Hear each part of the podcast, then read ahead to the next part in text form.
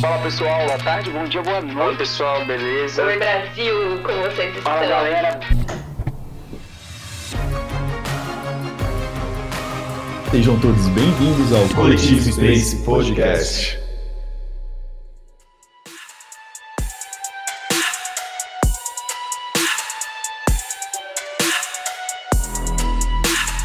Fala pessoal, sejam todos bem-vindos ao episódio número 5 da segunda temporada.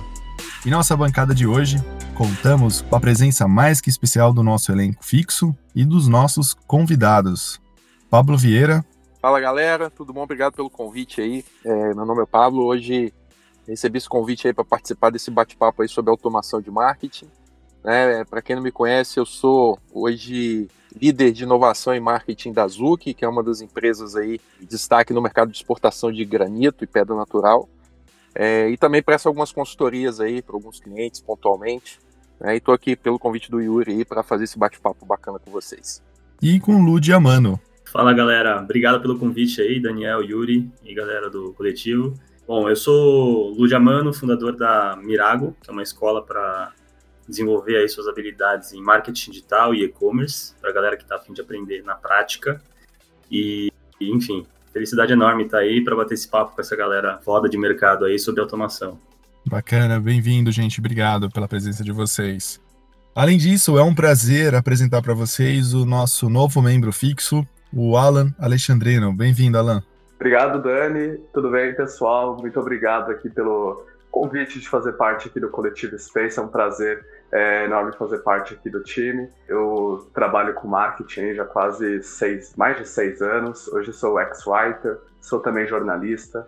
Quero poder contribuir muito aqui com o time. E, de novo, obrigado aí pelo convite, viu? Obrigado, bem-vindo, Alan. A gente tem o nosso Neto, direto do Porto. Olá, gente, bom dia. Aqui é o Neto falando. Saudade de vocês. E estamos aqui para discutir um pouco sobre automação e ver aonde tudo isso vai dar. Será que a gente vai chegar na Skynet? E o Yuri, direto do Espírito Santo. Fala, pessoal. Pô, que bom estar de volta. Tava morrendo de saudade. Vamos discutir, vamos aprender junto, porque eu tô super empolgado com esse tema. Legal. Então, é isso aí, pessoal. Bora lá começar esse episódio.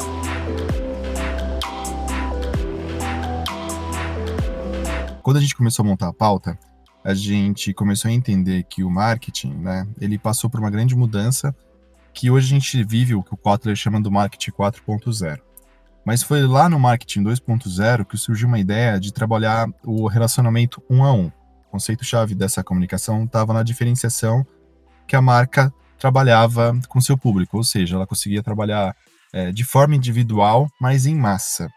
Então ela começa a trabalhar com a necessidade da interação humana, o cliente vira essa peça principal ou fundamental no processo de marketing.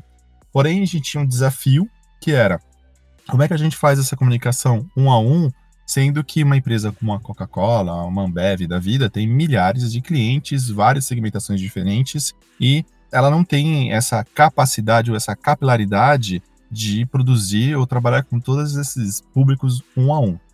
Daí surge a ideia da automação, né? Onde você consegue captar informações desse cliente e se comunicar direto com ele um a um, quase que de forma massificada. Então a ideia justamente dessa criação de pontos do marketing 2.0, 3.0 até o que a gente vive hoje, acaba tendo essa essa mudança e quase que essa obrigatoriedade da automação e marketing. Recentemente, a RD Station ela foi comprada por 1,8 bilhão de reais por 92% da empresa. E isso foi, eu acredito eu, a maior transação da área de automação, certo? Então, se você for para pensar que 1,8 bilhão a TOTUS pagou pela, pela RD Station, é um valor muito alto pensando que é uma empresa de automação.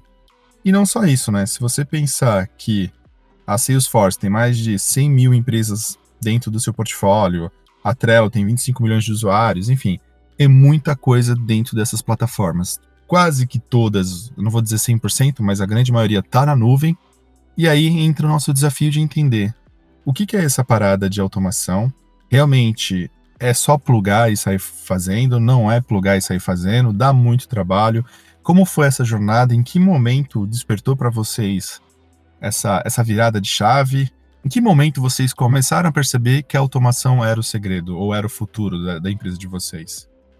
Então, é, eu acho que, de uma forma geral, se eu pudesse colocar numa caixinha muito pequena, eu acho que a automação de marketing vem do entendimento da empresa sobre o, as pessoas com que ela atua, né, os clientes, e uma forma de você agir de maneira personalizada e o melhor que a automação dá, que é a parte de escalar isso, você fazer isso em grande escala. Mas uma análise que eu faço é, é que vai além disso, porque quando você entra em, na palavra automação de marketing, você vai abranger não só o sistema de funil para você trabalhar ali o cliente, mas também tem diversas outras plataformas.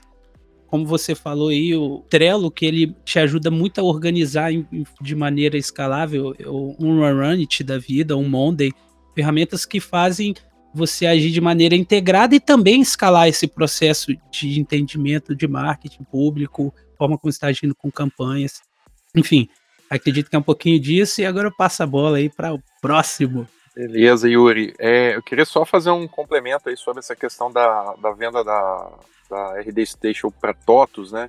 Que a gente precisa também deixar claro por que, que a empresa como a TOTOS faz um movimento desse, né? De comprar uma empresa de automação de marketing. E aí quando você olha para o ecossistema, né? Como ele está se organizando é, em torno dessas plataformas, é, você vê que é um movimento que faz muito sentido para posicionar a TOTOS em, em, igual condição de concorrência com players globais aí que já estão, na minha visão, olhando para isso com, com, um pouco mais, há um pouco mais de tempo. Então, por exemplo, você pega a SAP, né, que originalmente é um ERP, é né, um sistema que cuida do, do, cérebro das empresas ali, né, tanto a parte de faturamento, de gestão uhum. de processo e tudo mais, e a, e a SAP tem um, um, um CRM ela passou a investir muito nos últimos anos para que essa plataforma dela de CRM fosse integrada a, ao seu core, que é o RP, né? Aí a gente vai para a Oracle também, que está no mesmo caminho, né? Olhando muito para essa, essa visão de full service, né? E a própria Salesforce também, que é um outro grande player que está há algum, tempo também se posicionando como uma plataforma de full service. Ela não chega a ser ainda uma full service porque não tem um RP ali conectado, mas ela tenta integrar né, toda a parte de tecnologia, de automação de marketing, tudo que está em volta disso, a qualquer outra plataforma de RP do mercado. Então são movimentos que colocam agora a TOTS numa competição, é, na minha visão, né, no mesmo nível que esses grandes players do mercado global aí, por isso também o tamanho né, do investimento que assusta um pouco, mas para você jogar esse jogo, né, meu amigo, você tem que jogar jogar grande, senão você fica para trás. Então é um, uma informação adicional aí para a gente colocar essa, esse cenário né, do que está acontecendo no mercado. E aí, complementando um pouco do, do Yuri, concluir meu raciocínio aqui, é, eu acho que a, a, visão de automação a gente tem que elevar também um pouco do conceito de, de, só do marketing, né? Porque, como ele falou, né, você tem outras ferramentas aí que também trabalham com automação. É, e aí, quando a gente olha para o mercado de, de marketing propriamente dito, né, você tem automação na, na parte de ads, né, já tem ferramenta que faz automação há muito tempo, é, os ad servers da vida, toda, toda a cadeia, o ecossistema conectado aos ad servers, uhum. redes sociais, e-mail marketing, enfim. É, BI também, né? Você tem BI também que faz muita automação. Então, na verdade, o, o que você tem é usando o melhor da tecnologia, né? A automação de tecnologia para, na minha visão, tirar um pouco daquele trabalho braçal, né, para deixar a máquina fazer isso, que ela faz isso muito melhor do que qualquer humano. E aí você usa a capacidade humana para outras coisas, né? Aí depois a gente vai entrar nesse tópico aí falando da importância das pessoas nesse processo de automação e como que elas podem se aproveitar da melhor maneira possível uh, do, dessas tecnologias para tornar os seus trabalhos muito mais intelectuais do que processuais. Pegando o que o Yuri falou e a pergunta do, do Daniel aí, né, sobre quando é que a gente resolveu investir nisso, é, eu acho que basicamente entra nesse ponto aí que vocês já falaram, que é o ganho de eficiência e escala, né? Pra gente lá na Mirago, acho que a partir do momento que você. Quando você começa a trabalhar com escala de conteúdo, é, escala em geração de demanda, você começa a ter vários problemas que manualmente seria muito difícil de corrigir, né? Seria muito difícil lidar. como muitas pessoas de perfis completamente diferentes entrando em contato com a sua marca e elas muitas vezes estão em momentos uh, da jornada de compra completamente diferentes, né? Tem pessoas que estão completamente no, no, começo ali, né? Mais tentando, no meu caso, né? Pessoas tentando entender o que, que é o marketing digital, por exemplo. E você já tem pessoas em outro nível que já sabe o que é, já fez alguns cursos, enfim. É, e você não pode tratá-los da mesma maneira. Então, nesse sentido, eu acho que a, a automação de marketing, no geral, ela consegue resolver uma boa parte desse problema, que é primeiro ajudar a gente a identificar onde que essa pessoa se encontra nessa jornada de compra e como é que a gente faz para se relacionar com ela de uma forma mais efetiva, para ajudar ela realmente a, a avançar no, no funil, na jornada, para que se torne cliente, né? E quem já é cliente também, né? Tem o cara que já é cliente, enfim. Hoje a gente tem algumas réguas, algumas, uh, algumas automações funcionando para diferentes etapas, né? E, cara, se fosse fazer isso manualmente, seria completamente inviável, né? Então, acho que nesse sentido ela, ela é muito útil e, e é nesse sentido que muitas vezes ela, é, eu acho que é onde vira a chavinha ali, onde você fala, cara, não dá mais para ficar só fazendo campanha manualmente aqui, a gente precisa começar a trabalhar com automação. Então, no nosso caso foi isso. É, no caso, acho que a chave vira quando você percebe que você não consegue mais compreender o seu cliente devido ao fluxo de informações. Hum. É, como todos colocaram aqui, existe um fluxo de informações de clientes, existe vários métodos de compra, várias etapas de compra e cada cliente, cada grupo de clientes se encontra em uma etapa diferente. Então, é como colocaram, fazer isso manualmente é humanamente impossível.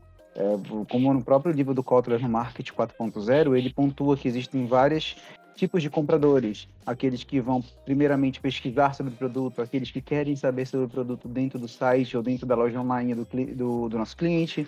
Então, trabalhar com todas essas nós já temos os nichos de cliente e ainda dentro desses nichos, as vertentes de compra de cada um, a automação ela vem colaborar muito para agilizar esse processo e nós sermos mais assertivos, até porque a gente, o nosso cliente está investindo ali dinheiro e a gente quer que ele sempre maximize essa verba que ele disponibiliza para a gente. E é importante falar é, também que a automação, no final das contas, também ajuda a gente entendendo a jornada, entendendo uh, o funil, entendendo de fato o público-alvo, a gente cria e emite né, informação contextualizada e informação útil, né? Acho que muitas vezes hoje, por exemplo, dando um exemplo negativo, na verdade, sobre publicidade na internet hoje, que a gente vê um comercial de um aplicativo que fica toda hora aparecendo no YouTube, não sei se vocês já foram impactados, é horrível, né? Eu jamais baixaria aquele aplicativo por conta desse comercial de 6 segundos que aparece interrompendo os vídeos, né? Então a automação, no final das contas, ela ajuda justamente a, a, a ser uh, útil, né? Como eu tinha dito, a, a ter credibilidade, a gerar confiança junto com a pessoa que a gente está se relacionando. E é exatamente isso, né? A automação ela facilita, ela, ela torna mais rápida esse contato que a gente tem com o público. Então, a automação ela de fato é um processo, né? Uma ferramenta que a gente usa que está englobada numa estratégia maior, né? Eu acho que é o mais importante nisso tudo, entender de fato o cliente para de fato saber como se relacionar com ele. É, é bem interessante tudo isso. Uh, mas aí eu faço uma pergunta. É, eu acho que uma das regras básicas quando a gente vai falar de marketing é saber para quem não vender. E quando a gente vai para automação, eu enxergo que a automação é eu consigo atender um número maior de pessoas sem me perder, vamos dizer assim. Uhum. Só que ao mesmo tempo a gente tem que entender que alguns clientes não são interessantes para a gente, né? E aí talvez eu traga o primeiro desafio, que é o que eu enxergo que é da automação, que é, ao invés de eu trabalhar com uma única pessoa, eu estou trabalhando com várias. E como é que é esse, esse, esse processo né, da implementação? É uma coisa simples, é uma coisa complexa? E aí eu vou até trazer uma, uma, uma passagem que eu tive, que eu fui parceiro IBM Watson. E aí quando eu cheguei para ser parceiro Watson, eu imaginei que era uma tecnologia que já estava pronta, era o plugar, Watson sairia compilando os dados e traria uma coisa fantástica para mim. E aí eu descobri que eu levaria um ano e meio para ter ele do jeito que eu preciso. Que é um pouco o que a, a IBM vende para o mercado, né? Que você tem uma solução lá fantástica que ela vai fazer a parada quase toda por você e não é assim. E essa jornada para vocês é uma parada simples ou, ou, ou não? É também uma parada bem complicada de se fazer? eu acho que não é simples. É, eu, inclusive, acho que a automação bem feita, ela dá muito trabalho. E aí, no exemplo que o Alan comentou aí, né, da, da publicidade lá de seis segundos, né, provavelmente foi uma automação feita é, sem ah, uma, um cuidado, né, de tratar o público da forma que ele tem que ser tratado. E eu acho que o maior problema que a gente vê hoje, né, nas questões da, das automações mal feitas é exatamente esse, de você não olhar para o detalhe, né, que vai fazer toda a diferença. Por isso que eu falo assim que a gente tem que entender que a automação ela veio para facilitar a nossa vida de fazer coisas personalizadas em escala. Mas se você não tiver o cuidado de olhar com muita profundidade para a informação que está ali, que está sendo gerada por esse mundo de ferramentas né, que a gente tem disponível hoje, e fazer isso com muito cuidado, essa ferramenta pode ser um tiro no pé. Né? E esse é um cuidado que particularmente eu tenho muito, né, e falo faço, tento praticar no meu dia a dia e falo também com os clientes que eu presto consultoria. E às vezes é no detalhe que a gente vai fazer toda a diferença de fazer a automação funcionar bem ou, ou não. Né? Então acho que esse é um ponto muito importante que a gente tem que levar em conta na hora de usar essas tecnologias. Só corroborando com você, Pablo, e com o que já foi falado, eu também não consigo ver como um processo simples, porque é, eu acho que também do lado da empresa, você tem que ter uma mudança de cultura.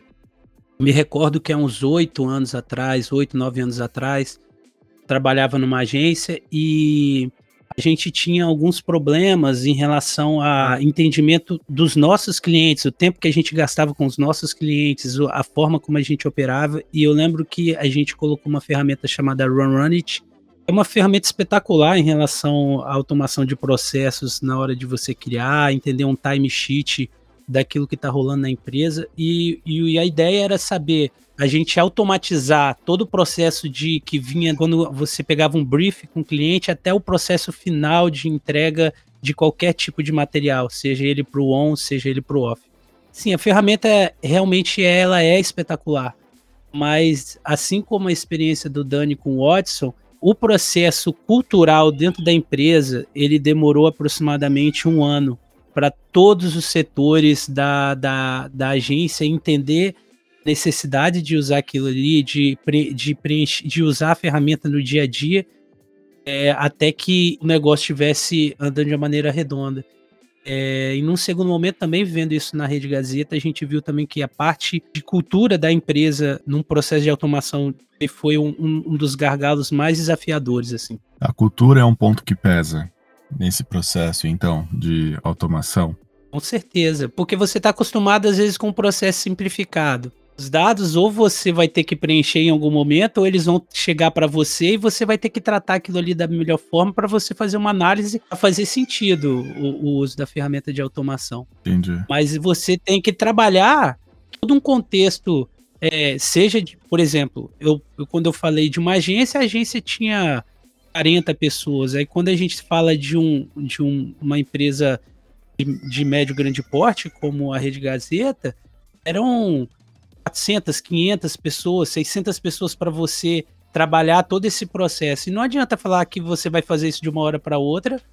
Eu, assim, eu na verdade eu desconheço alguns desses processos que seja muito, muito rápido. Por esses dois lados, o lado que o Pablo abordou e também pelo lado da, da cultura da empresa. Entendi. Pegar o gancho aqui que o Yuri falou nessa questão da cultura, é, tem uma coisa que acontece muito, né? E aí eu acredito que isso acontece, acontece principalmente em empresas mais tradicionais, né, de indústrias tradicionais, que é a pessoa não aderir à tecnologia com medo de perder o emprego, literalmente.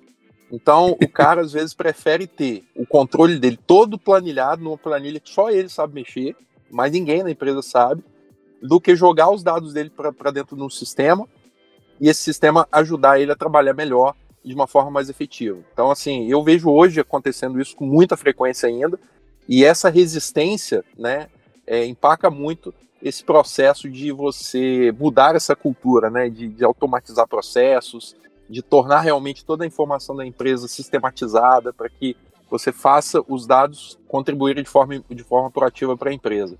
Né? Então, esse ponto aí é um negócio que me, me, eu, eu fico nervoso ainda quando eu vejo aquele, aquele funcionário lá tradicional não, mas essa aqui é a minha planilha, ninguém mexe, só eu que sei mexer. e no fundo ele está com medo realmente de, é. de achar que a tecnologia vai, vai trocar o emprego dele, né? É bem comum mesmo. É, brincadeiras à parte, também, Pablo, nós temos uma outra ponta. É quando o cliente quer implementar tecnologias e não sabe o que fazer com elas. Eu acho que cabe bem do que o Yuri estava falando. É, às vezes o cliente ele quer porque quer a tecnologia, porque ele ouviu falar de automação e tal, mas ele não tem a estrutura e ele nem sabe o que ele vai fazer com aqueles dados.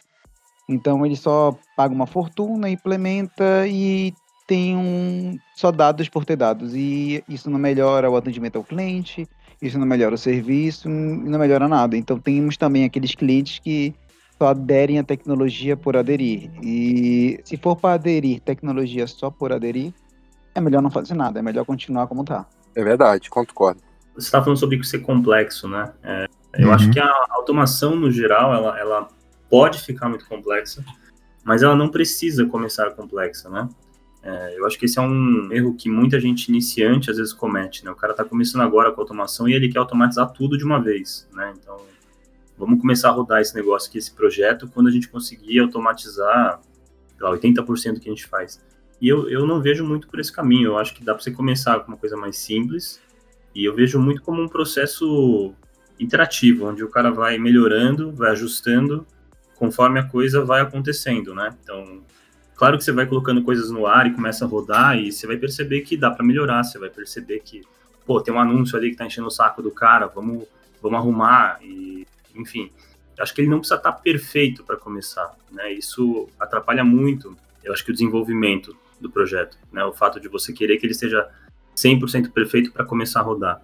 Eu acho que você pode começar com coisas mais simples, como só automação de e-mail, por exemplo, que é algo é, muito trivial, que a maioria das empresas já faz hoje e depois você pode começar a evoluir para outras coisas bem mais complexas, né? Uh, rastreamento e traqueamento de eventos dentro do seu site, do seu aplicativo, cruzar isso com, com públicos dentro de outras plataformas como Facebook, Google e etc. Então, começar a rastrear o comportamento das pessoas uh, só no e-mail, depois começar a rastrear o que ela faz no e-mail, no seu site, começar a rastrear o que ela faz em outros lugares, começar a cruzar tudo isso e aí vai virando um monstrinho, né? Mas o fato é que o começo ele pode ser muito simples e, fazer o muito simples, eu acho que no começo já ajuda bastante, né? Pelo menos boa parte das empresas estão começando já tira um peso muito grande do time de marketing ali de fazer coisas manuais, né? Eu vejo eu vejo muito dessa maneira, como um processo que está sempre em evolução. Né? Ele, ele nunca acaba, Cara, interessante. É, e você sabe que tudo isso que estão falando, eu, eu vou até fazer um gancho com o estudo da McKinsey, que ele diz que, que a personalização em escala, ela pode gerar, é claro que ele está falando de números globais, de 1,7 a 3 trilhões de novos negócios, né?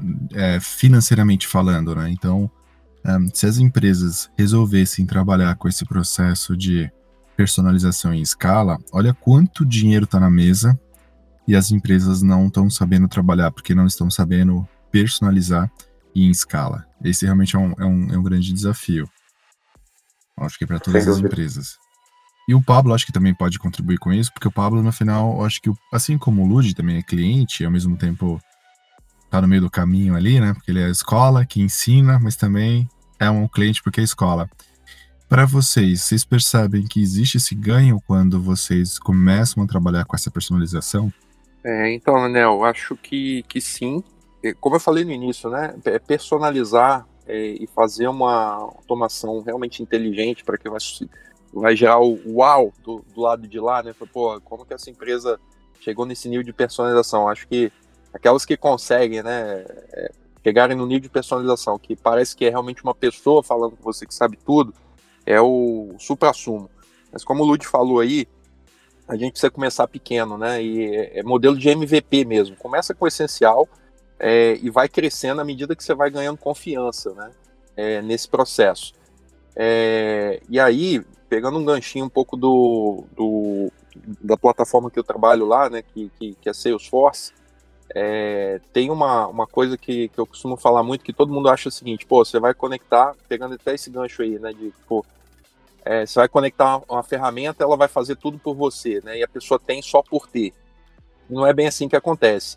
O mais importante é você entender a, a lógica da, do seu negócio, a estratégia que você quer alcançar, para que a partir daí você use a tecnologia para chegar no resultado que você deseja. Né? E aí você vai, obviamente, fazer aquela jornada, que não é uma jornada fácil de fazer, para possibilitar que a ferramenta te dê o melhor dos cenários aí no, no, no que você quer dentro da sua estratégia. Eu estou me lembrando aqui de um caso, né?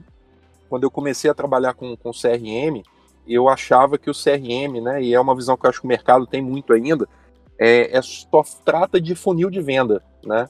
E essa é uma visão um pouco míope, achar que o, o CRM só vai falar de funil de venda. Pelo contrário, ele vai tratar desde o iníciozinho da jornada, na parte de automação de marketing, daquele cara que não é seu cliente, até aquele cara que já está na sua base de cliente e você já tem histórico de faturamento com ele, você vai ter ali uma outra oportunidade de relacionamento com ele que é diferente daquela do, do cara que não é seu cliente ainda. É, por isso que a gente fala, né, quando a gente é, vê muito esses a, a, teoria do cliente no centro, né, a visão do 360 do cliente é muito nesse sentido, porque você precisa olhar para fora e precisa olhar para dentro também, né?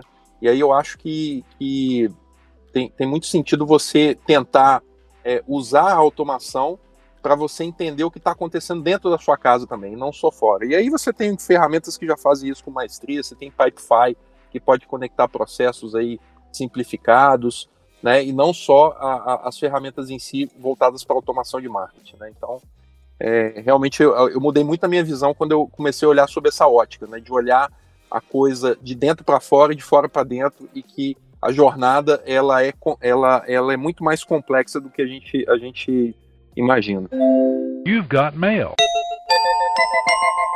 Cara, mas esse negócio de automação é uma parada muito fantástica, né? Eu estou passando por uma experiência agora que eu estou montando uma nova operação e a primeira coisa que eu fico pensando é sempre tudo que eu estou fazendo, tudo que eu estou fazendo eu fico pensando, eu consigo automatizar isso?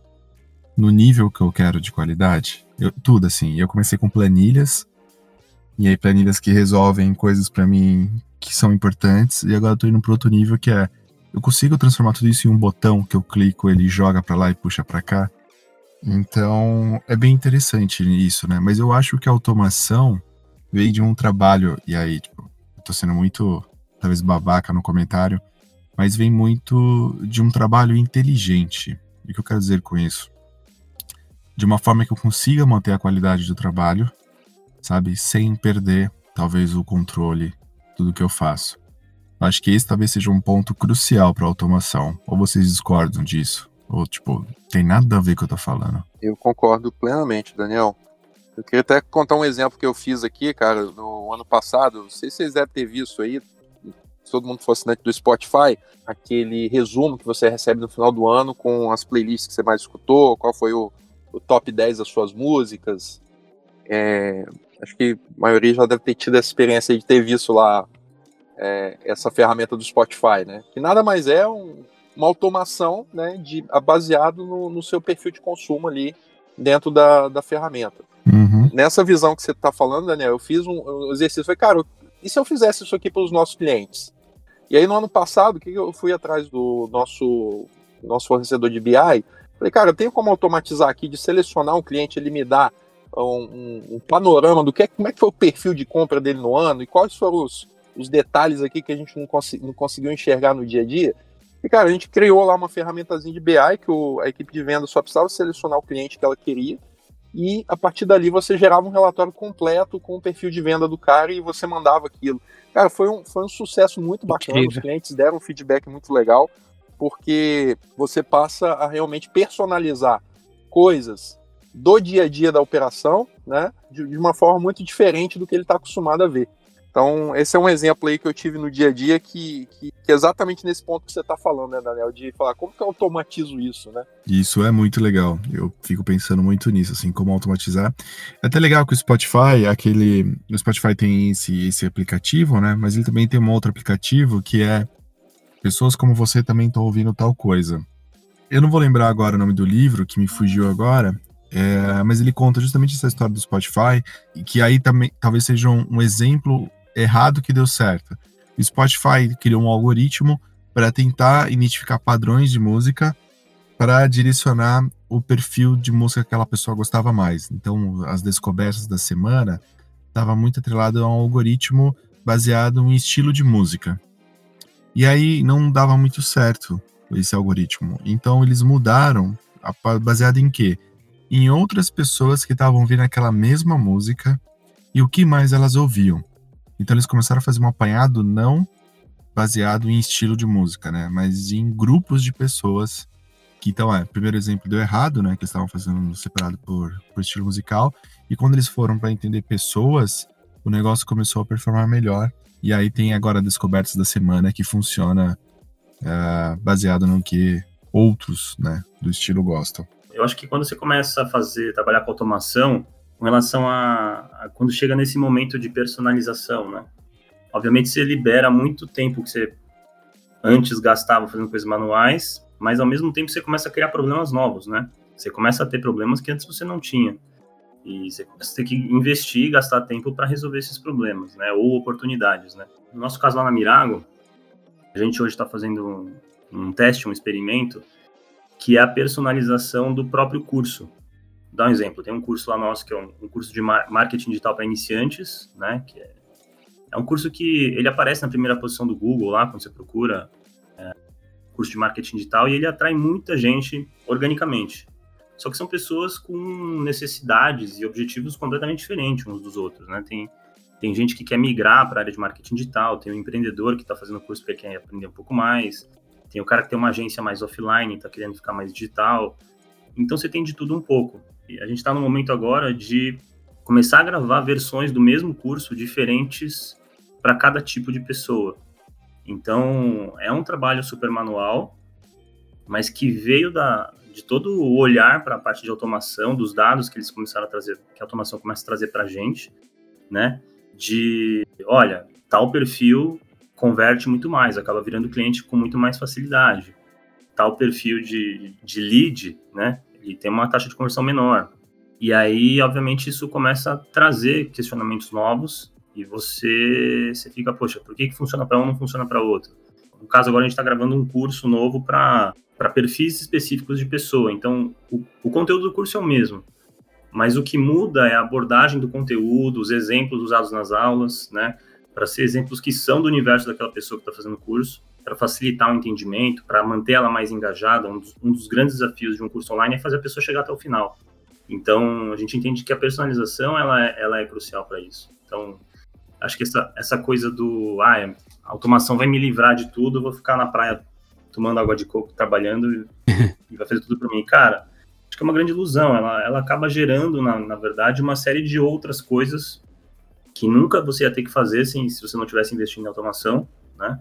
E, e, na verdade, você vai empregar o seu tempo de uma maneira mais inteligente. Essa é a ideia.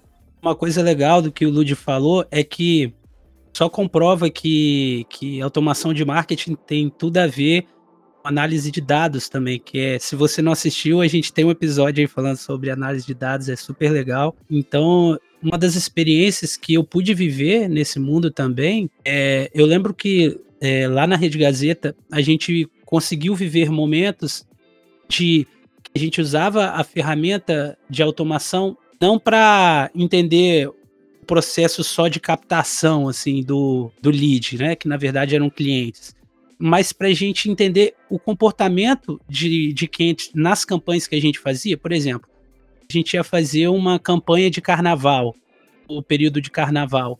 Então a gente pegava o retrospecto de um ano atrás para ter o um entendimento de quem eram os clientes que tinham entrado, qual tipo dos, dos pacotes que a gente tinha feito para o carnaval que tinha dado melhor resultado. Fazia uma análise de cada mídia, porque era um processo cross, né? Era rádio, jornal, internet, TV, é, entendia qual melhoria a gente tinha que fazer de ajuste, porque às vezes um pacote, por exemplo, vamos dizer que tinha um pacote 1, 2, 3, 4. O pacote 2 tinha vendido 50, 50 pacotes e o pacote 1 tinha vendido 2. Então a gente fazia uma análise da mídia e também fazia uma análise do histórico do cliente em relação a todos os outros anos. Quantos já estavam fazendo carnaval há X anos? Quantos então, isso gerou insights para a gente, na, na hora da abordagem de uma venda consultiva, aquilo ali fazer sentido para o cliente. Então, é, é, realmente é muito interessante ver como que o processo automatizado ele te ajuda na análise dos dados para que você possa realmente ir além. Como o, o exemplo que o Lud colocou aí, incrível também com o processo de, de custos personalizados. Exatamente, Yuri. É, é isso. A, a, automação ela é análise de dados. É como eu estava falando. Não adianta nada a gente implementar um processo de automação, como nós implementamos em um cliente, e ele não sabia o que fazer com os dados. É, ele não sabia o que, o que colocar para o cliente. Ele não sabia nem que dados eram úteis para ser relevante para melhorar o atendimento dele. Então, para mim, sim, a automação é análise de dados, é coleta de dados, é pegar os dados e transformar eles em uma melhor experiência para o cliente e até maximizar as vendas, é, desperdício e evitar o desperdício de dinheiro. É como eu acho que o Alan colocou, o, é quando você tem essa automação, você não tem uma análise de dados correta, você não tem um estudo correto, você não tem uma equipe que faça isso, e acontece como o Alan disse, aquele anúncio que fica enchendo seu saco com um rate muito alto e fica lhe perturbando, que ao invés de vender, ele causa repulsa ao produto.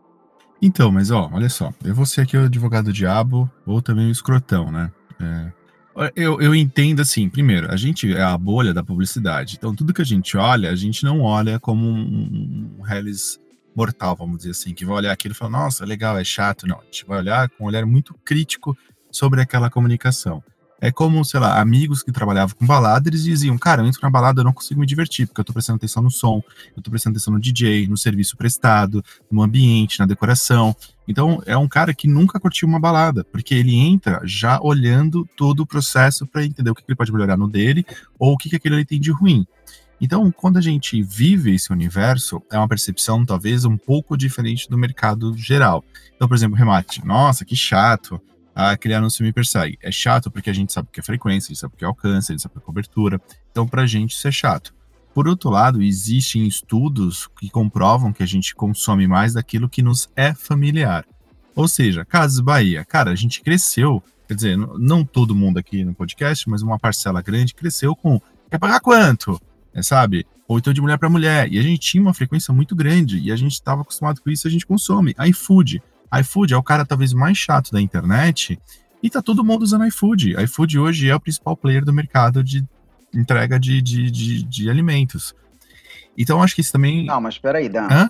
Já interrompendo, já cortando aqui, é, o iFood ele teve essa penetração aí, mas ele teve uma forma assertiva de comunicação, que foi através da comédia. Não, assertiva? Através da comédia. Assertiva para quem? Para você, porque para mim... Assertiva para você que pede comida. ah, beleza. Assertiva para você beleza. que tá pedindo comida, você não tá pedindo comida. Era um apelo. Não, então, mas o iFood, o iFood, cara, eu juro por Deus, meu filho virou para mim e falou assim, pai, baixa o iFood para parar essa propaganda.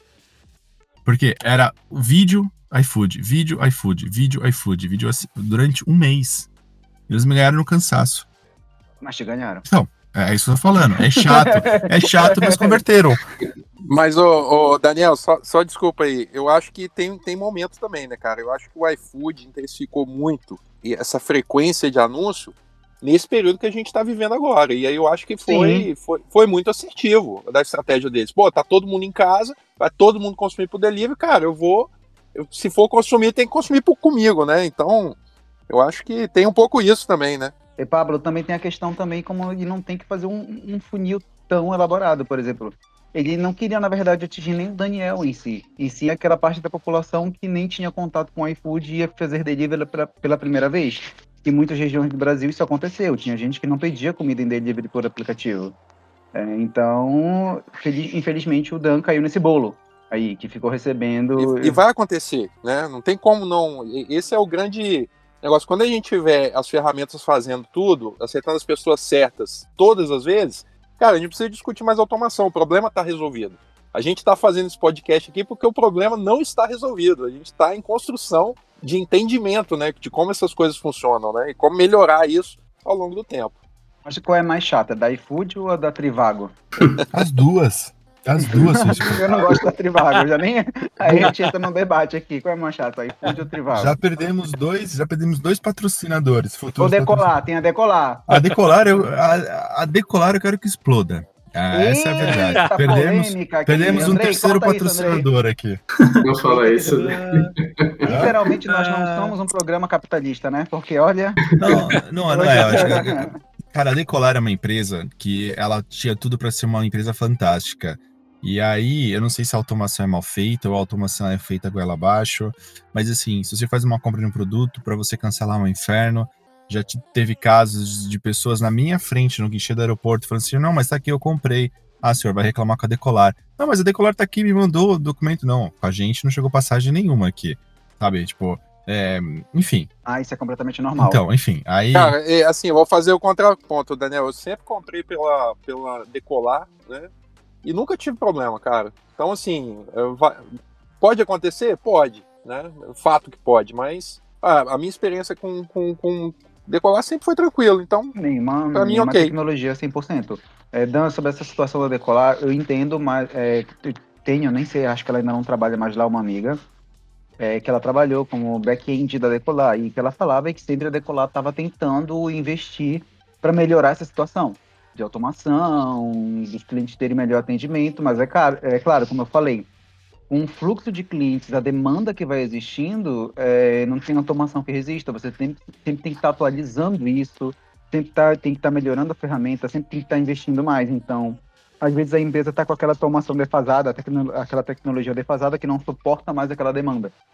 Então isso vai causar esses gargalos, essas falhas. É, e isso é legal, mas assim, eu acho que um ponto bem legal que a gente pode também falar sobre automação, que a gente está sempre falando de comunicação, a gente está sempre falando de propaganda, a gente está falando de aquisição de cliente, mas a automação também passa pelo pós-venda, né? Acho que isso é um, é um, ponto bem legal que a gente também pode refletir. Então, por exemplo, eu sou um cliente uh, que, por exemplo, sou chato com decolar, então tem lá os meus pontos de interrogação com a empresa. A empresa pode ter um pós-venda, e aliás, eu acho que esse é um outro ponto bem interessante a gente discutir sobre automação, que é, desde que, que chegou os bots, muita empresa tem trabalhado com bot. Ah, aí eu lembro que eu tentei comprar Disney on Ice uma vez e o site do, dessa empresa do Disney on Ice estava com bot. E você tinha que fazer a compra pelo bot, só que o bot estava com problema. Resumindo, a experiência foi horrível é, de compra, né? Porque eu não consegui comprar, o bot estava travado. E aí você manda e-mail para a pessoa. Então, uma coisa que deveria solucionar, né, trazer uma experiência fantástica, não foi talvez testado, validado, entrou no ar. A experiência foi ruim, acho que para mim, como para muitas pessoas. E no dia que eu fui lá no Disney On Ice, cara, tava vazio o, o evento. Né? Posso né? complementar a tua pergunta e você pode uhum. continuar a questão? Tem, tem muita gente que acha que automação só se resume a chatbot. E aí? Vocês concordam? Você, Daniel, já que está entrando nesse ponto. Tu concorda com isso? Porque muitos clientes vêm buscando a mim, ah, quero fazer uma automação e é chatbot. É só isso? É, então, é aí que, que é brincadeira, né? Para mim, um bot vai muito além de um chat. Na verdade, é, dependendo do chat, não é nem um bot, né? Dependendo do chat, é só uma árvore de decisão, em que se a pessoa responde uma coisa, ele executa outra. Tudo bem, não deixa de ser uma automação, né? Mas é uma coisa muito rudimentar, vamos dizer assim, o chat. A brincadeira que eu acho muito legal é quando você tem o chat conectado com o e-mail, conectado, por exemplo, com o telefone. Então você sabe que aquele cliente ele interage com você em diversas plataformas e você consegue captar essas diversas plataformas e inserir esse cara num único lugar. Então quando você chega para conversar com esse cliente, você já sabe quem é ele, você já sabe o que, ele comprou, você já sabe o que ele fez. Então a facilidade de você se comunicar com ele é muito grande. Eu acho que todo mundo já passou por uma experiência aqui que você entra numa URA, faz a ligação, coloca o 0800 lá e aí você explica todo o histórico, aí você é transferido para uma outra operação e a pessoa te pergunta tudo de novo que você já inseriu. Isso é um saco. Então, isso é um saco e a automação resolve isso, né? Por exemplo, você entrou de um número que ele já te reconheceu pelo número, você já nem precisa dizer quem você é, você só confirma sim, um sim. ou outro dado e aí a experiência melhora muito, né? Então, a automação não é só para divulgação, como também entra nesse processo de, de atendimento e pós-atendimento do cliente. É, não, então, mas diga-se de passagem, é, o problema, na verdade, não, não, não, é o bot também, né? O bot, muitas vezes, é, ele é mal configurado, né? E eu acho que é importante justamente isso, né? O acompanhamento contínuo, né? Então, tipo, é, não adianta nada você é, deixar o bot ativo lá e deixar ele com todos os problemas. E, e é, além disso, né, problemas técnicos, mas também um problema relacionado à sua empresa, né? Porque você constrói um, um bot que não está nada alinhado com o seu tom em voz, por exemplo. Então, quando você percebe que você está falando com um bot, aí eu digo no caso do cliente, ele justamente tem a tendência de ficar chateado, de ficar irritado, né? Já, já a experiência dele já começa ruim, né? Então, é, tem a parte técnica, né, o acompanhamento ali, ver se está funcionando tudo direitinho e tudo mais, ver se está é, fazendo sentido para o momento, né, porque, sei lá, pode ter uma mudança uh, na jornada e tudo mais, e também tem a questão do, do como você está se comunicando com ele, né, não, parecer de fato um robô. Né, você dá a impressão justamente que você está criando uma comunicação personalizada, né. O e aí é o que eu estava falando no, no, anteriormente sobre essa questão do detalhe, cara. Sim. Esse é um ponto do detalhe que muitas empresas não olham na hora de fazer automação, de pensar as diferentes jornadas que é possível através de uma interação. Né? E aí acontece casos como esse aí que vocês citaram, né? Exatamente, Pablo. É, puxa, não só a jornada, puxando até um pouco o neuromarketing, é o estado de espírito e a fase da vida que o cliente está. Por exemplo, eu como cliente, ontem eu tive uma situação que eu estava procurando um produto que está em falta em Portugal. É, entrei em contato com uma loja que ela tinha uma automação, um chatbot. Ela me fez uma série de perguntas, eu estava com pressa para resolver e no final não resolveu nada. Então, para mim, esse cliente que estava com o senso de urgência, de imediatismo, realmente você entrar em contato imediatamente com um chatbot vai mais te irritar. Talvez com aquele cliente que ele está mais curioso e ainda está na fase de pesquisa do produto, talvez seja mais ele seja mais receptível com o chatbot e vice-versa. Eu acredito nisso, eu tenho essa visão psicológica que o cliente ele está mais preparado quando ele está curioso e quando ele está pesquisando e aí ele pode até brincar um pouco com o chatbot ele sendo bem planejado. Duas experiências que eu vi é, a, a, primeira foi essa, que foi uma experiência horrível, porque eu não tive resposta nenhuma do, do problema que eu tinha. E uma é de uma academia lá da minha cidade, a Bio Wellness, onde eles têm uma automação que é, eu achei maravilhosa. E eu não vi nenhuma academia, nem aqui em Portugal, que faça o mesmo. É, você se matricula, quando você falta cinco dias, você já recebe um e-mail perguntando por que você está faltando, que estão sentindo a sua falta. É, a, a, a Boritec faz muito bem isso aqui também no Brasil, cara. E, cara, e principalmente quando você faltava, quando estava perto do vencimento. E que mais interessante, pode parecer besteira, era uma mensagem de aniversário. Era uma automação que surtia efeito e por muito tempo, por alguns anos, eu fiquei na academia por esse atendimento. Eu acho que o tá muito ligado a, a desenhar, muitas vezes o processo de automação ele é desenhado baseado nos problemas da empresa, né? É, para resolver, como é que a gente resolve os problemas da empresa, os desafios da empresa. E, e, e, às vezes a gente comete o erro de deixar de lado, né, colocar o, o, a experiência do cliente, né, como centro na, na hora de pensar na, na automação. Tem muito a ver com tudo isso que vocês estão falando, né? A experiência no, na academia, a experiência na hora de comprar uma passagem, resolver um problema. Eu acho que a gente acaba caindo nesse engano muitas vezes, eu não, eu não me isento disso, de pensar sempre na automação de como é que eu torno o meu processo mais eficiente. E às vezes a gente deixa de lado como é que eu torno o processo do cara que está lá na outra ponta, que vai estar em contato com essa automação, né? Como é que eu torno o processo dele mais fluido, mais eficiente, mais, mais rápido, enfim. E, e é um cuidado que a gente tem que ter. Ô, Lud, é, complementando isso que você está falando, me lembrei agora de uma fala do professor Luli Radfire, que ele fez uma palestra em 2008, que eu assisti dele falando que marketing ia deixar de ser coisa de publicitário para ser coisas de engenheiro e pessoal de exata. E aí, naquela época, fazia muito sentido porque é, as tecnologias estavam começando a entrar no mercado de marketing e comunicação. Só que hoje, o que eu vejo é exatamente o mix dessa questão da, do conhecimento de exatas com o conhecimento de pessoas. Exato. E muitas vezes as automações saem muito erradas porque só pensam do ponto de vista de tecnologia, não pensam do ponto de vista de experiência das pessoas. E aí o profissional de comunicação é fundamental e até profissional de psicologia, né? Pessoa que entende de gente, como, como foi falado aí de neuromarketing. É, se essas duas coisas não casarem, meu amigo, a chance de dar errado é muito grande. É muito grande. Cara, eu recebi uma pergunta lá no, no, no meu Instagram esses dias. Cara, o cara perguntou, cara, como é que vocês fazem para entender melhor e mapear o cliente? Cara, eu respondi, eu ligo para os clientes. Tipo, tem muita gente que acha que a automação vai, vai resolver tudo.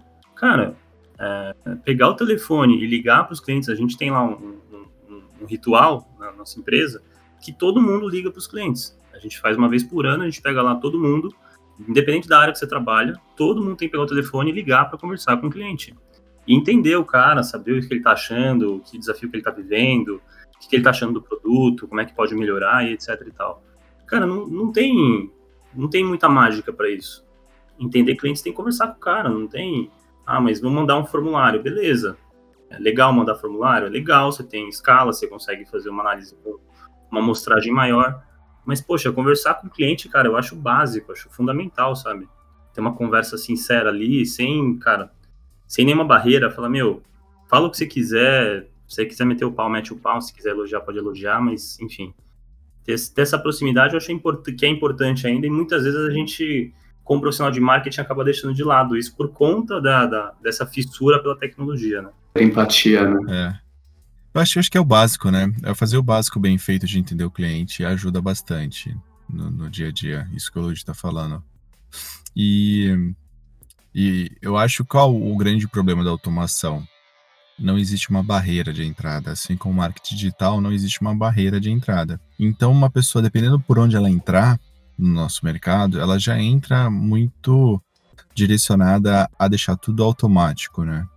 E, sei lá, a pessoa não entende muito de vendas, não entende muito de processos, mas ela ouviu falar que as ferramentas de automação são as melhores opções, ela já entra com essa pegada que ela vai estourar trabalhando com automação e aí manda uma mensagem no inbox lá do, na caixinha de perguntas pro Lud, falando, e aí, como é que você entende seu cliente?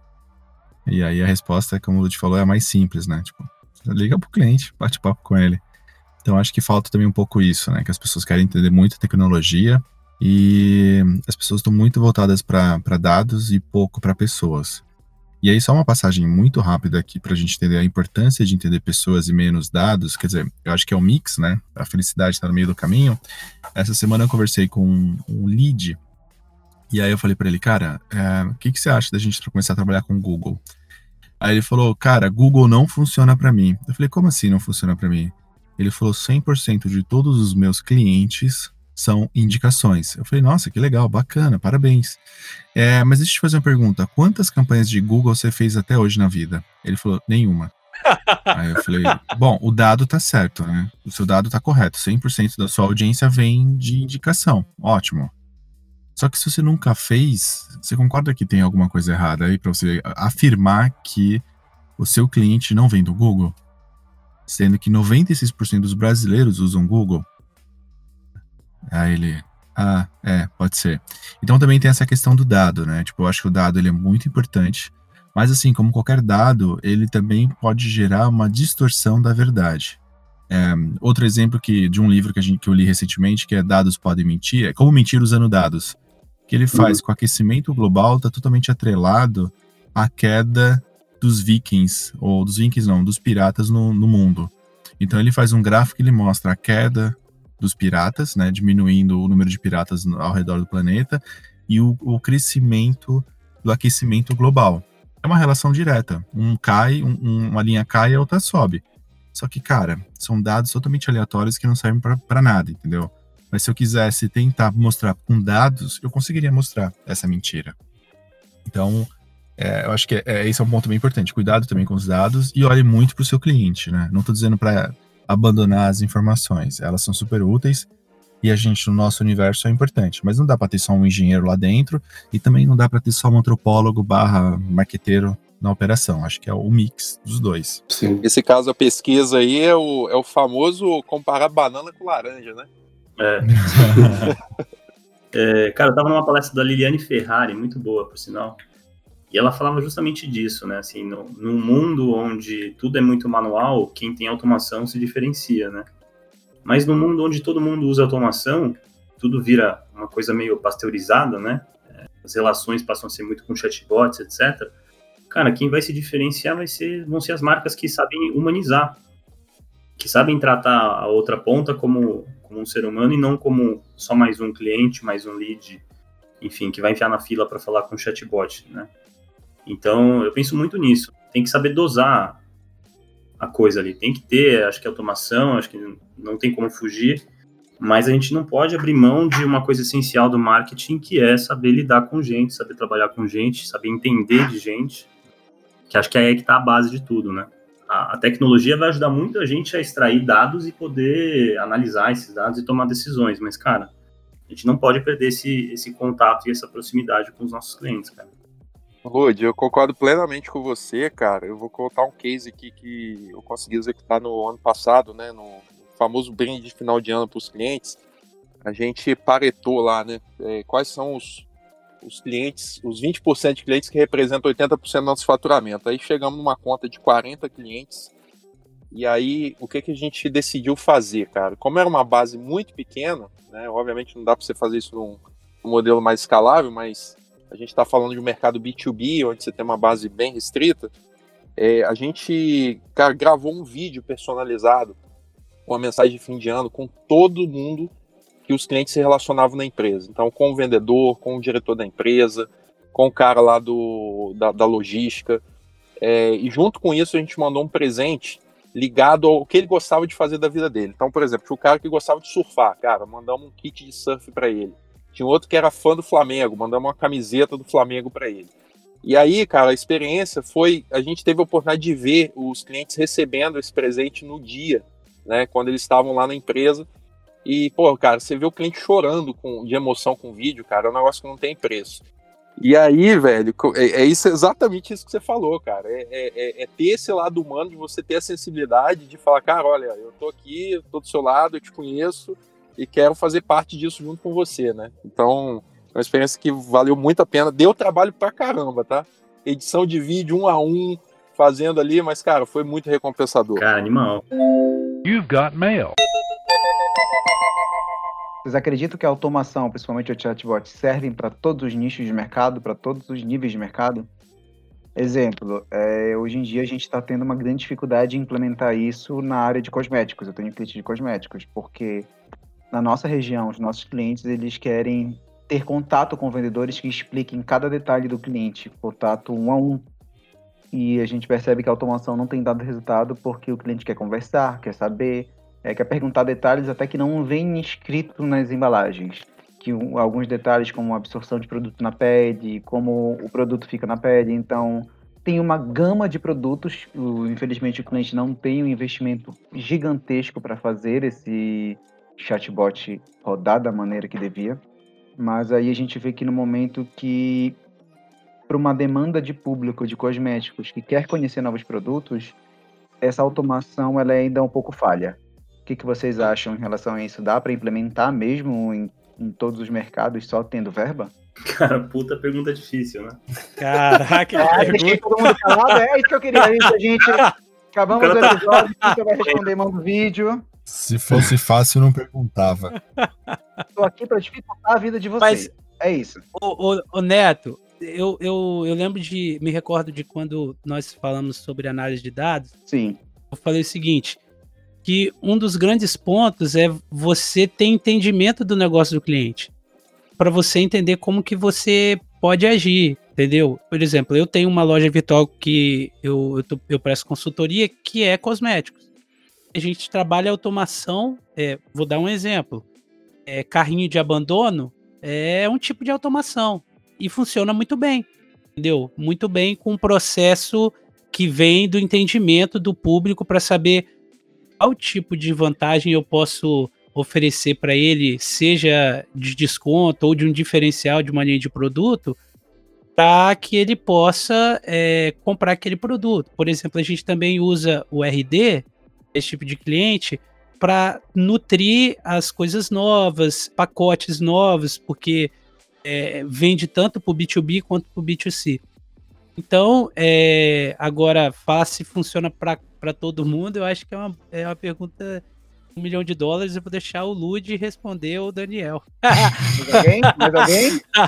Eu, eu tenho a Pablo. resposta aqui, eu tenho a resposta. Quem então é que vai acertar? Vai lá. Não, eu quero ouvir de vocês primeiro, vai. Cara, não sei. É...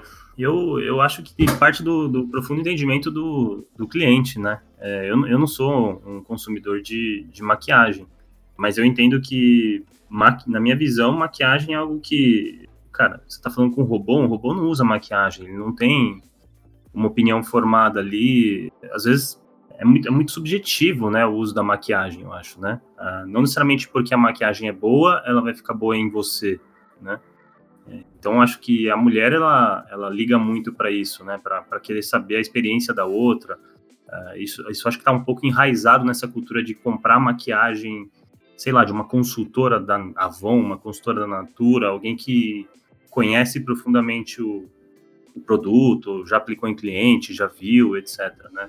Não sei, posso estar completamente enganado, mas eu acho que a, a experiência da, de compra da mulher ela envolve um pouco dessa expectativa, né, de conversar com, com alguém que entenda de fato do, daquele, da aplicação daquele produto, como é que ele fica, se é bom para isso, se é bom para aquilo, enfim. Eu não, não tenho resposta e, cara, eu acho que tem muita variável aí no meio, do, no meio dessa sua pergunta que, que vai direcionar uma resposta mais próxima do que, que seria o ideal, né? Mas eu também não vou me arriscar, não, mas diz aí, já que você tem resposta, diz aí, cara. Então, eu, eu acho assim, é, cara, eu não, não, não, não, vejo, não enxergo que haja uma limitação de nicho, assim, sobre automação. Eu acho que a automação vale para diversos segmentos e vai justamente do que a gente tinha comentado um pouco mais cedo sobre a questão do entendimento uh, do cliente, né? Você não precisa, uh, na verdade, automatizar 100% do processo, né? Por exemplo, você manda, sei lá, uma sequência de e-mails, por exemplo, mas você não deixa aquela opção aparecendo lá, tipo, não responda esse e-mail. Deixa lá no e-mail, tipo, tem alguma dúvida? Quer saber mais? Responda esse e-mail, aí o humano responde. Então, acho que faz parte isso que o Pablo também comentou, né, sobre a questão das variáveis, né? É o que, que você, como que você se relaciona, o seu portfólio, né, de, de produtos, né, o que você tem para oferecer, ou mesmo testar uma base nova de clientes, criar uma uma landing page, por exemplo, sobre, sei lá, tendências relacionadas a batom, sei lá. E aí você se comunica com aquele público de uma forma X, né, de acordo com essa automação. Então, acho que vale é, discutir estratégia, acho que cabe, viu? Não, não desconsideraria automação para esse segmento. Eu tô tendo uma experiência muito legal aí como consumidor mesmo, cara, com o Banco Inter, tá? É, me tornei cliente deles há pouco tempo. E, cara, assim, o, o chatbot do Banco Inter é, tem um nível de, de, conteúdo ali que você começar a conversar com a Babi ali, você vai até começar é a discutir, discutir relação com ela. Eu sou cliente do Banco Inter também é maravilhoso, eles, e é muito rápido a resposta deles. Exatamente. E aí eu acho que tem. Eu, eu acho Você que já tem deram uma até coisa nome pro bot. Não, mas é Babi o nome, o nome do, do bot deles lá. É verdade. É, e aí, cara, o que que acontece? Eles têm esse nível de, de automação, mas, cara, quando o negócio afunila, cara, rapidamente entra um humano para conversar com você. Eu acho que sim. essa é, a, é, é, é, é, o bom senso dessa relação aí, cara. Sim, sim. O, o Nubank faz o mesmo. Quando é uma pergunta que o chatbot considera um pouco mais complexa, imediatamente já entra um atendente humano mesmo para conversar e resolver o problema. Eu acho que é esse meio termo que é a resposta aí para sua pergunta, sinceramente. Bem, a questão, a resposta à pergunta é, na verdade, é você conhecer o seu cliente. Na parte de cosméticos, a cliente que quer comprar um produto que ela já conhece, ela pode ser atendida por uma automação. Ela já quer aquela cor de batom, ela já quer aquele, aquele produto, ela já quer aquela marca, ela sabe como vai ficar no tom de pele dela. Então, a automação cai bem para o cliente que já é frequente, que já vai comprar o mesmo produto da mesma marca, do mesmo tom. Então a automação cai perfeitamente e maximiza essa venda. O problema é para clientes que querem experiências novas e produtos novos. Aí que a gente encontra essa dificuldade, principalmente na área de cosméticos, é como vocês colocaram, é como principalmente o Lud colocou. A cliente ela quer saber como vai ficar na, tom, no, na pele dela, porque ali a base é número 2, mas é a 2 que serve para a pele dela, é um tom mais claro, um tom mais escuro. E tem isso, coisas que os que a automação ainda não consegue resolver. Futuramente, com a ajuda da tecnologia, celular explicando, até você pode ver como a maquiagem fica digitalmente. Isso vai ser mais próximo do real, não sei. Mas atualmente a grande dificuldade, eu acredito, não só para a área de cosméticos, é aquisição de novos clientes para novos produtos. Eu acho que a automação ainda dá esbarra nisso como uma grande dificuldade. Eu queria então complementar, na verdade, essa questão que o Nato comentou sobre uh, de dar divisão, né? Quem já conhece o produto que, e clientes é, novos, né? É uma questão da automação que é muito importante, que aí também tem a questão do, do papel humano que a gente comentou no começo, é justamente você ficar atento aí a como está configurado o seu fluxo né, de automação, fazer um tratamento de uma lista, né? Então, é, o que a RD faz, né? Que é, é qualificar o seu lead. Então, colocar leads ali qualificados, porque, poxa, a questão de você se comunicar com alguém em que a comunicação é impertinente, é, você entra no risco, por exemplo, do seu domínio de e-mail entrar numa lista de spam. Né? Então é, é, justamente isso, né? Não é simplesmente falar, poxa, vou começar aqui a automação, quantos e-mails eu tenho? Sei lá, tenho mil e-mails. É disparar para todo mundo ali de uma forma em massa, achando que a comunicação está individualizada, né? Que é exatamente o contrário do que a gente comentou também sobre o que é automação. Então pensar nisso sobre o tipo de comunicação que você vai ter com o cliente é, é fundamental, né? Porque não é a mesma forma de se comunicar com todo mundo, né? É, eu entendo que o assunto dá para render ainda mais umas boas horas de café. E eu queria ver, ouvir de vocês as considerações finais quando a gente está falando de automação, né? O Alan falou agora, tipo, não disparar em massa, né? É, o que, que vocês diriam para nossa audiência que está ouvindo a gente, de tudo que a gente falou? O que, que vocês diriam de considerações? Não, cara, assim, a minha consideração final, cara, é tem uma palavrinha que eu gosto muito que é bom senso. Né? É, a gente, como profissional, deveria fazer sempre a, a seguinte pergunta, cara, como que eu gostaria de ser impactado? E como que eu não gostaria de ser impactado quando a gente fala de automação, né? E aí muitas vezes a gente gosta de algumas coisas, mas na hora de fazer faz o aquele automático mesmo que vai gerar aquele estresse na audiência, né? Então acho que esse, quando eu falo de bom senso, tem um pouco disso também, né? Não dá para você apertar o botão e achar que o robozinho vai fazer tudo por você, que não vai.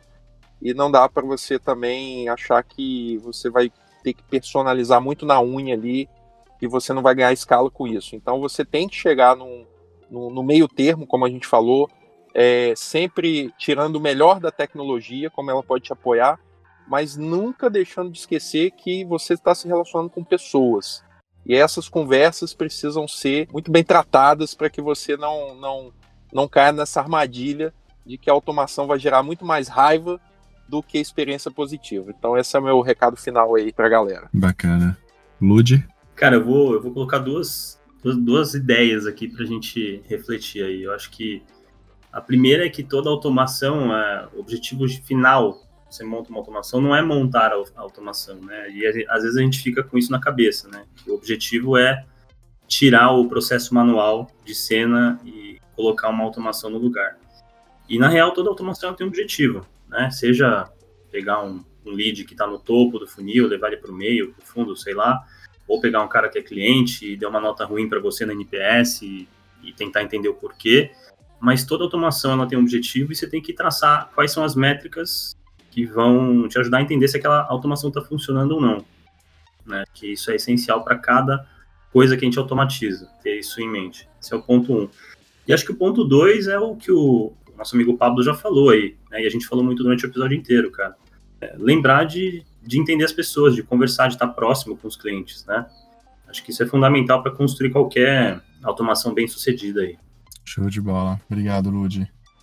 Alan? É exatamente isso que o pessoal comentou. Além do bom senso, ter empatia, é, conhecer seu público-alvo, é, estruturar bem as pessoas, entender a jornada e fazer o acompanhamento contínuo, né? A automação é, é uma ferramenta, né? Na verdade, a, o, ela não, não, vai adiantar nada se o esse entendimento sobre com quem você está falando, entendimento sobre seu produto não estiverem de acordo, né? Lembrando assim, estou lembrando de uma frase que eu acho interessante, né? Nada pior para um produto ruim do que uma propaganda boa, né? Então é importante que tudo esteja então alinhado e de acordo com a sua empresa, como você se comunica com o público e a forma que você se comunica com ele, né? Não ser invasivo, ser útil, ser relevante. Essa é a minha mensagem. Muito bom. É, Neto? Bem, como aqui considerações finais, é, acho que todo mundo colocou aqui um ponto e é isso. Eu acho que a empresa deve analisar se ela precisa naquele momento de automação. Primeiramente, se ela conhece o público dela de verdade, se ela tem proximidade com o público para implementar essa automação e se ela tem equipe para trabalhar junto e alinhada com o que essa automação vai gerar. Porque sem tudo isso vai ser só uma tecnologia colocada e gasto de dinheiro. Bacana. Yuri? Minha consideração é o seguinte para todos vocês que estão ouvindo: é, invistam tempo de qualidade no entendimento do negócio do seu cliente. Acho que todo mundo falou um pouco disso, mas você entender o negócio do seu cliente, o perfil dele, quem ele quer alcançar, aí ativar a forma como você vai trabalhar qualquer ferramenta que possa escalar esse processo. Tirar um pouco do, do manual e te dar também insights para dados que vão contribuir para o negócio e também para captação de, de clientes ou vendas, etc. Legal, bacana. E eu diria, você já está fazendo bem feito o que você faz? Se sim, vai para o próximo nível, automação. Se ainda não está fazendo bem feito o que faz, melhore antes de ir para o próximo nível. Então essa é a minha deixa. E aí, gente, antes da gente encerrar, a gente tem um quadro que não tem nome, que é o que você anda fazendo, né? Que é a indicação de algo que vocês estão fazendo aí, que para a galera, para nossa audiência, talvez ouvir, ler, assistir. Então fiquem à vontade se vocês estiverem fazendo alguma coisa. Eu sei que tem membros aqui do grupo que deve estar trocando mais fralda do que fazendo outra coisa, mas fica aí. Eu tô nesse grupo aí. Tamo junto, hein? Tamo junto.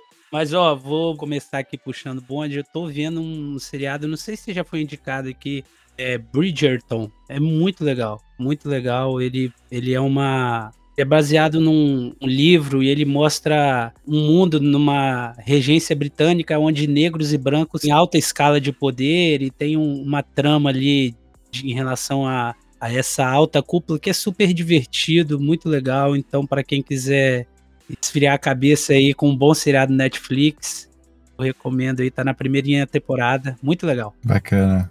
Valeu, Yuri. Fala aí, Pablo. Além de trocar fralda. Não, eu tô, eu tô, eu tô com a filhinha de seis meses aí, tô nesse, nessa vibe aí também. Mas eu tô assistindo, cara, um spin-off do Breaking Bad, o Better Call Saul. Cara, para mim Breaking Bad foi uma das, das, das seriados mais inteligentes e sensacionais, né? Que eu vi até hoje. E aí eu, cara, eu tava na lista lá um tempão para ver o Better Call Saul e tô assistindo agora e tô tão impressionado quanto eu fiquei com, com Breaking Bad. Então, para quem é fã aí da série, não sei se todo mundo já teve a oportunidade de ver, mas recomendo tanto Breaking Bad como Better Call Saul, que é o que eu tô assistindo agora. Bacana. Lud? Tô na mesma pegada, filhinha, minha filhinha vai fazer seis meses. Minha mulher tava batendo aqui na janela agora, me chamando já pra ir lá ajudar ela. então tô nessa vibe aí, mas eu tô, eu tô relendo um livro, que é o Rápido e Devagar, Daniel Kahneman. Cara, assim, relendo um capítulo a cada no X tempo, porque realmente tá, tá puxado. Mas eu acho um livro super válido para qualquer profissional de, de marketing e comunicação no geral. E, e eu gosto de ler e, e, anotar e fazer as coisas, né? Tentar tirar do, do livro. Uh, eu não sou um consumidor é, voraz de livro, meu sócio, por exemplo, lê sei lá quantos por, por mês. Não sou desse tipo de gente. Eu gosto de ler menos, mas eu gosto muito de tirar o, os insights do livro e tentar colocar em prática. Então, tento resumir, tento, tento aplicar aquilo no dia a dia ou na empresa, etc. Enfim, então fica uma, uma dica, uma sugestão para quem gosta de ler. Bacana. E aí, Alan? Eu assisti uma série na Netflix no mês passado, é muito legal, chamada Abstract. The Art of Design. É uma série documental, né? Cada episódio conta a história de um profissional de design, diversas formas do design. E, meu, abriu assim minha mente para várias coisas assim muito legais para implementar no meu dia a dia trabalhando como UX writer, né? Então, essa série, cada episódio, como disse, né, conta um profissional de design. Então, tipo, tem um cara sobre é, tipografia, um falando sobre ilustração, outro falando sobre, é, enfim, tem, tem vários episódios que é bem interessante. Um que eu gostei bastante também, por exemplo, design de brinquedos, né? Penúltimo episódio também fala sobre experiência do usuário. Um cara, né, que cuida lá da experiência do usuário no Instagram, então é bem interessante acompanhar como é feito isso lá dentro. Então indico muito essa série, são duas temporadas, super curtinha, acho que dá para acabar assim no fim de semana, e eu acho que é uma boa indicação assim para quarentena. Show, muito bom, Alan. E aí, Neto, e você? O que você está fazendo, além de afogar apartamentos aí? Além de ser o bombeiro nas horas vagas e. é, ultimamente, uma amiga me forçou, por livre e espontânea vontade, a assistir todos os filmes de animação da Disney. Que sim, para minha infância, gente, agora sou uma criança feliz. E, gente, eu não assisti Bambi ainda, é isso. Estou assistindo filmes da Disney. Vou te recomendar, então, Viva a Vida. Viva a Vida? É Viva. É, Viva. Acho que o, o, filme a vida chama é Viva. Festa. A vida, Viva, é, uma festa, é uma festa, É, Viva ah, a Vida é uma festa. Um pouco, é. Moana, Moana, Moana é muito bom. Moana já assisti. Moana. Tô recuperando a minha infância agora, então é isso que eu tô fazendo, gente, agora. Recuperando a minha infância. Aliás, uma coisa muito importante que talvez você nunca tinha prestado atenção nisso, mas os contos de fada eles são muito importantes para as crianças para ensinarem alguns conceitos. Por Sim. exemplo, no caso Viva, ele é o conceito sobre a morte, o pós-morte, né, para quem acredita nisso. Então, todos os contos de fadas ele tem um porquê de existir, o, o passar um conceito para as crianças, tipo respeitar os mais velhos, enfim. Então, acho que é bem interessante isso que você trouxe. Daniel, só fazer um, um complemento aí da minha indicação, cara. O Better Call Saul tem uma pegada, para quem é de marketing e publicidade, precisa assistir esse seriado, cara, que o, o Saul Goodman lá, que é o, o protagonista, ele tem uma, umas pegadas assim de feeling de pessoas, né, e como impactar essas pessoas através de ferramentas de marketing. Vale muito é a fantástico. pena. É, para você, não sei se alguém viu aqui, mas me chamou muita atenção. Essa série é muito boa mesmo. Top. Muito boa. Eu vou trazer duas sugestões, talvez, para vocês. É, quer dizer, alguns já passaram por isso, que já são pais aí. Para quem ainda vai ser pai um dia, eu recomendo uma série de três filminhos da Netflix que chama O Renascimento do Parto, que conta toda a trama e os desafios que as mulheres enfrentam sobre o seu corpo, nascimento, maternidade, como é foda para elas, sabe? Tipo, não é uma parada tão simples como a gente acha e a gente como homem tem que ter esse esse cuidado com, com as mulheres, né? Enfim, vale a pena assistir, recomendo para quem vai ser pai. E uma, uma sugestão técnica, eu tô numa pegada muito de performance agora, porque a pandemia tá aí, enfim, tudo mais, eu tenho que focar em alguma coisa, senão eu vou surtar, porque não tem vacina, não tem cura, né? Então eu virei o cara performático. E aí eu tô ouvindo um, um, um, no Spotify tem um perfil chamado Audiobooks Brasil. E um que eu tô ouvindo agora é Como Fazer Amigos e Influenciar Pessoas, do Dale Garnigan. Né? Então, é, é, um audiobook de quatro horas, não, na verdade é um audiobook de, se, de seis ou sete horas, e aí você mete lá velocidade 1.5, velocidade 2, e cara, vai fazer caminhada, vai fazer suas atividades físicas e você consegue já aprender alguma coisa. Tem vários livros lá, e é bem legal, recomendo. Ele, inclusive, ó, soltou um agora março, dia 26 de março, o ponto da inflexão, eu acho que é do Flávio Augusto. Então essa é o meu é as minhas duas pautas. E é claro, o Better Call Saul, eu acho fantástico esse esse essa série. Tem uns, uns como posso chamar, uns gatilhos alimentares que você fala, cara, o cara é um gênio.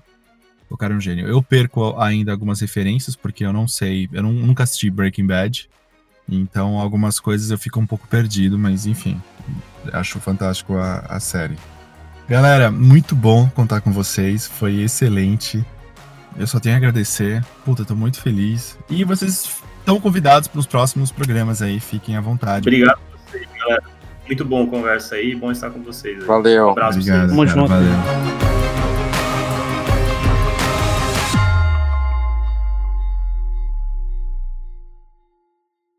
Obrigado a todo mundo que participou é, em especial aos nossos convidados, ao Pablo Vieira e ao Ludi Amando, também ao elenco fixo, hoje com a participação do nosso novo membro, do Alan Alexandrino. A pauta foi feita por mim, Daniel Galvão, e pelo Yuri Reis, e a edição e produção desse programa é do Andrei Dias. Se você gostou, quiser fazer um comentário, alguma sugestão, basta ir lá no nosso Instagram, no arroba coletivo Space e deixar lá o seu comentário, pode mandar inbox que a gente vai te responder. Certo? Obrigado para você que ficou até aqui. Até mais.